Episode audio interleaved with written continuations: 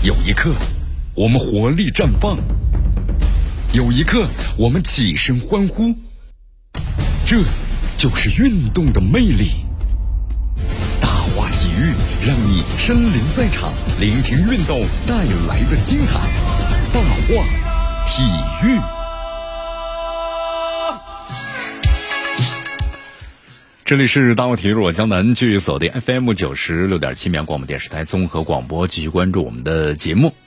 好，国际足联呢昨天公布了最新一期这个会员协会啊，就男足代表队啊国际排名的这个名榜。咱们中国队的排名呢由上期七十八位呢降了一位，降到七十九位了。不过球队在亚足联的各代表队的排名榜当中啊，依然是位列呢第十一位。呃，根据报道的话呢，如果这次。这个座次不变的话，那么中国队将铁定的是第二档的这个球队身份呢，参加二零二三年亚洲杯的分组的这个抽签。呃，看了一下这个新闻媒体的报道，九月十八号到二十七号啊，这段国际足联的国际比赛日的周期之内，那么全球各会员协会的男足代表队啊，那么大多数参加了各类的国际赛事。而这个十月六号呢公布的这一期就是国际啊国家队的名单榜呢，是基于就是在本周期之内参加的这个。比赛啊，根据成绩做出调整的。那么跟上期这个排名的话相比较呢，在本次这个亚洲的前十名的球队当中，除了分别呢排在第六位的意大利队，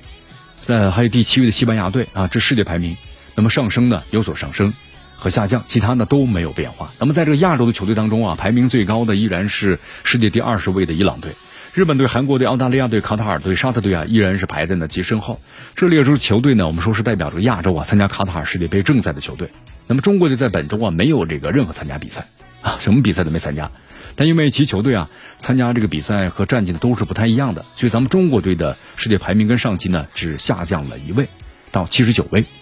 因为呃，所以还领先的身后的约旦队和巴林队呢积分是比较多的，所以在亚洲呢排名还是在这个十一位。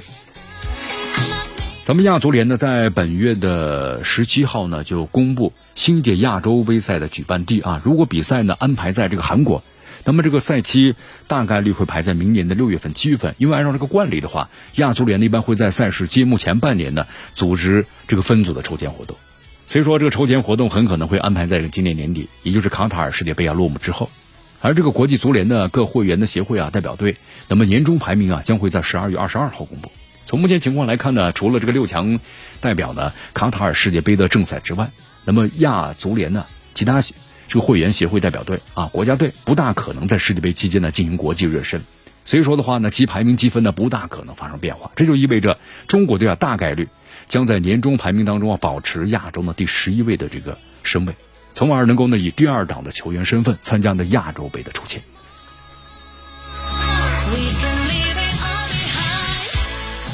你看这两天这个有前国脚啊杜威在个人微博上的晒出了和这个前国足的主帅呀米卢重聚的照片，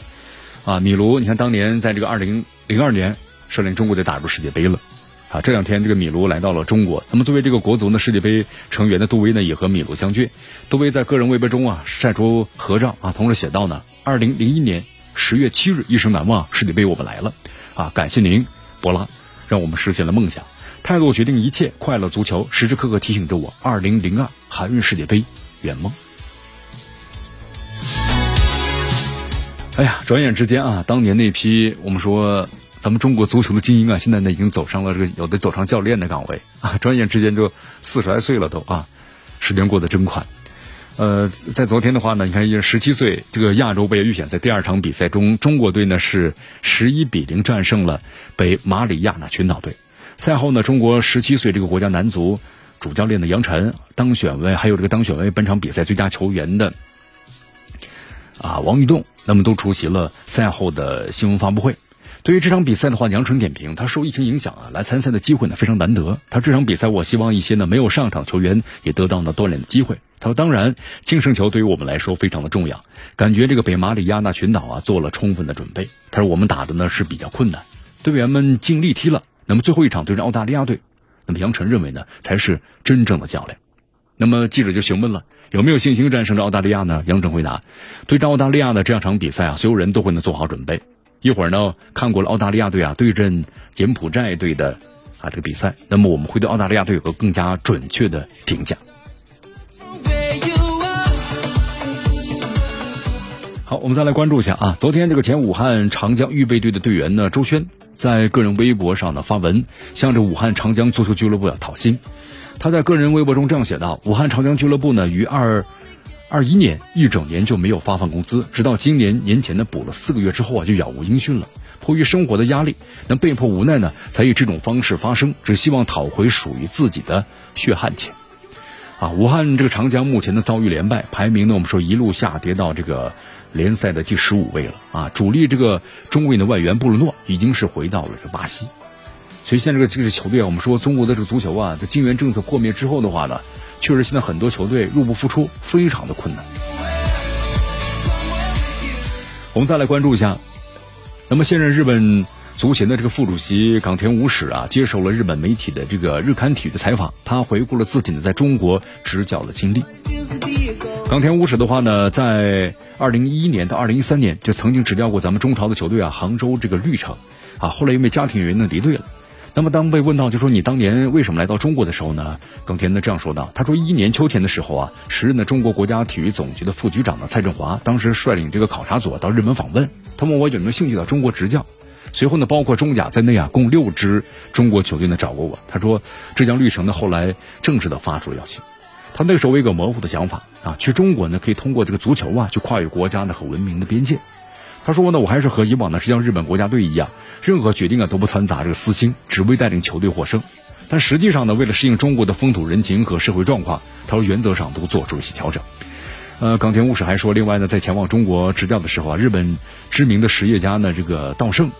和夫也给我提出建议，就你在日本怎么执教的，在这里也可以继续沿用下去。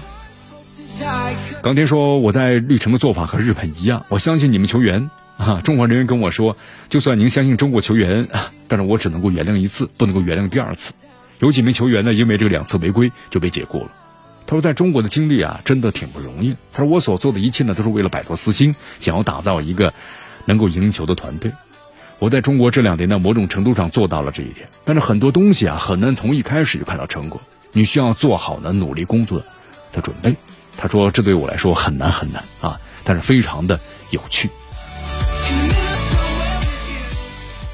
好，由于时间关系啊，今天的节目到此就告一段落。我是江南，咱们明天见。